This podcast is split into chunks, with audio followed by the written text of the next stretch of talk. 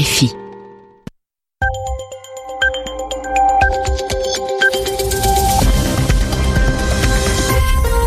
Merci d'écouter Radio France Internationale. Nous sommes en direct de Paris où il est 22 heures. François Bernard.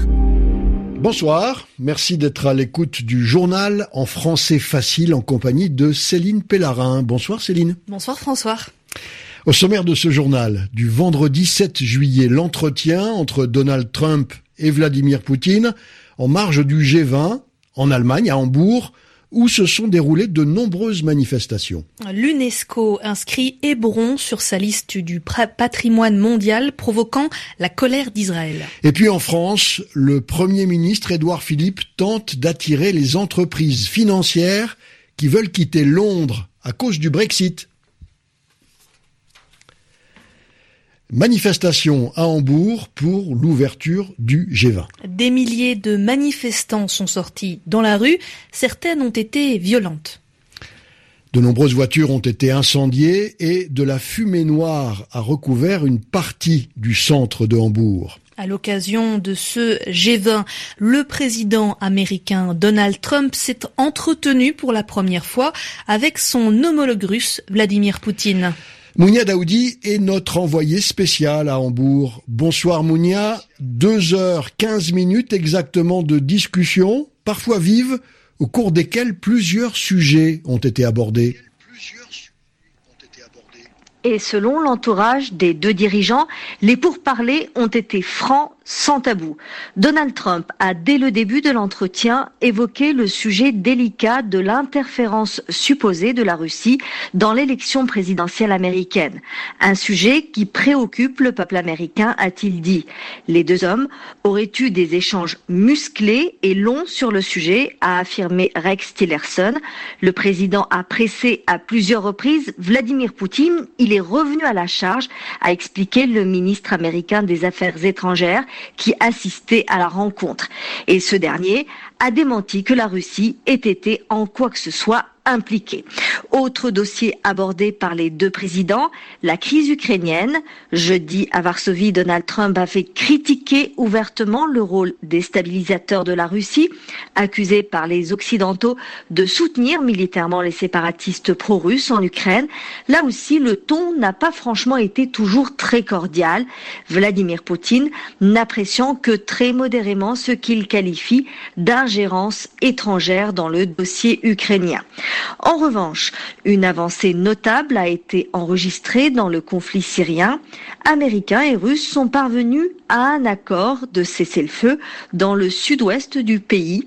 Un cessez-le-feu qui entrera en vigueur ce dimanche à midi, heure de Damas, et cet accord marque un engagement accru de l'administration américaine dans la résolution du conflit syrien. Merci Mounia Daoudi en direct de Hambourg.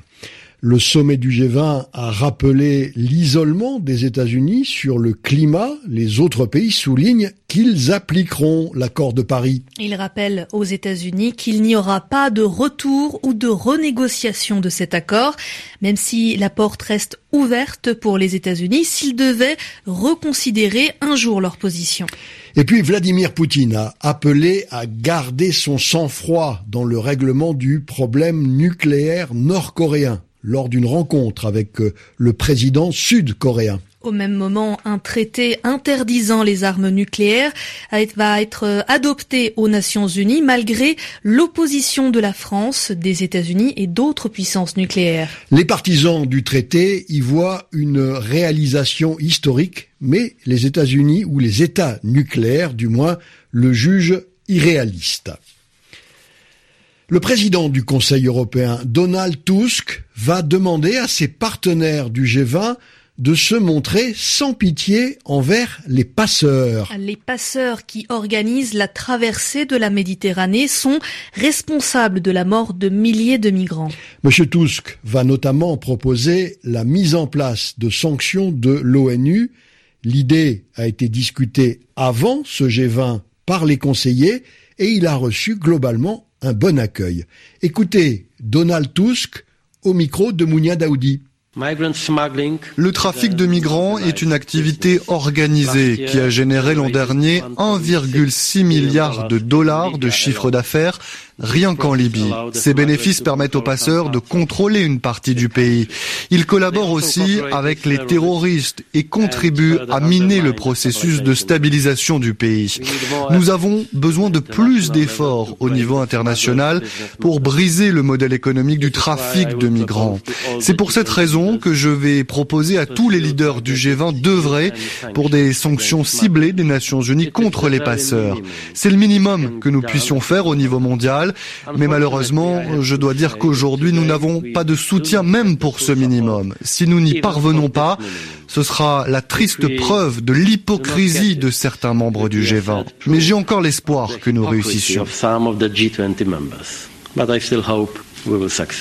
Donald Tusk au micro de Mounia Daoudi.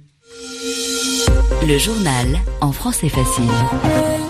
Au moins 23 militaires égyptiens, dont un colonel, ont été tués et 26 autres blessés dans deux attentats suicides dans le nord du Sinaï en Égypte. Et deux véhicules piégés ont explosé au passage de deux points de contrôle sur une route à la sortie de Rafah. Ce double attentat n'a pas encore été revendiqué. L'armée irakienne traque toujours les dernières dizaines de combattants de l'organisation État islamique qui résistent encore à Mossoul. Et parmi eux, de nombreux étrangers qui représentent plus des trois quarts des derniers combattants. L'autorité palestinienne a qualifié de succès le vote de l'UNESCO qui déclare la vieille ville de Hébron en Cisjordanie site d'une valeur exceptionnelle en danger. La question de l'inscription d'Hébron sur la liste du patrimoine mondial était l'enjeu d'un affrontement entre Israéliens et Palestiniens, nous dit Guilhem Delteil à Jérusalem. C'est un succès dans la bataille diplomatique menée par les Palestiniens sur tous les fronts face aux pressions israéliennes et américaines, s'est réjoui le ministère palestinien des Affaires étrangères. Un succès car la résolution qu'il avait soumise était vivement contestée par Israël, mais aussi par l'ambassadrice américaine aux Nations Unies, Nikki Haley, accusée cette semaine par une responsable palestinienne d'être en croisade contre son peuple. Succès aussi car avec ce vote, les Palestiniens obtiennent de l'UNESCO une reconnaissance de leur souveraineté sur une ville disputée depuis l'obtention de leur statut de membre à part entière il y a six ans, ils avaient déjà obtenu de l'organisation onusienne plusieurs condamnations des activités israéliennes à Jérusalem. Hébron était pour eux un deuxième front sur lequel ils viennent de remporter une nouvelle victoire diplomatique. Une victoire palestinienne dénoncée comme une souillure morale par le porte-parole du ministère israélien des Affaires étrangères. Il dénonce la promotion d'une histoire fausse et assure que cela ne changera pas ce qu'il qualifie de vérité, le fait que la glorieuse histoire dit-il, du peuple juif en Israël a commencé à Hébron. Guillaume Deltec, Jérusalem, RFI. En France, le Premier ministre Édouard Philippe dit vouloir attirer les entreprises financières qui seraient amenées à quitter Londres à cause du Brexit. Il a fait cette déclaration entouré de la maire de Paris, Anne Hidalgo, et de la présidente de la région Île-de-France, Valérie Pécresse. Jean-Pierre Boris a assisté à cette réunion pour RFI Écoutons ses explications. Du volontarisme, voilà, selon le gouvernement français, comment il fallait interpréter en cette fin de semaine la présence simultanée du chef du gouvernement, de la maire de Paris et de la présidente de la région Île-de-France sur une terrasse ensoleillée du cœur de la capitale française. Tous trois étaient là pour rappeler qu'il fait bon vivre à Paris et que ce sera encore mieux dans les années à venir, une fois qu'auront été ouverts trois lycées où l'on pourra étudier en anglais, le premier dès l'an prochain, que les transports publics auront été rendus plus rapides et moins encombrés. Sous-entendu, ce n'est pas à Francfort, la grande concurrente, que les traders et les financiers pourront vivre aussi bien et installer leur famille dans des conditions aussi agréables. Mais il fallait surtout rassurer les financiers sur le sort réservé à leurs revenus. Le Premier ministre Édouard Philippe a donc annoncé la suppression de la dernière tranche d'imposition pesant sur les très gros salaires. Cette annonce et quelques autres pour convaincre les banques londoniennes de venir à Paris. Jusqu'à présent, seule la banque HSBC a annoncé l'installation d'un millier de salariés en France. Jean-Pierre Boris, c'est la fin de ce journal en français facile réalisé par Christophe Loisel. Vous pouvez le retrouver sur notre site internet à l'écrit et en audio Merci de l'avoir suivi et à demain.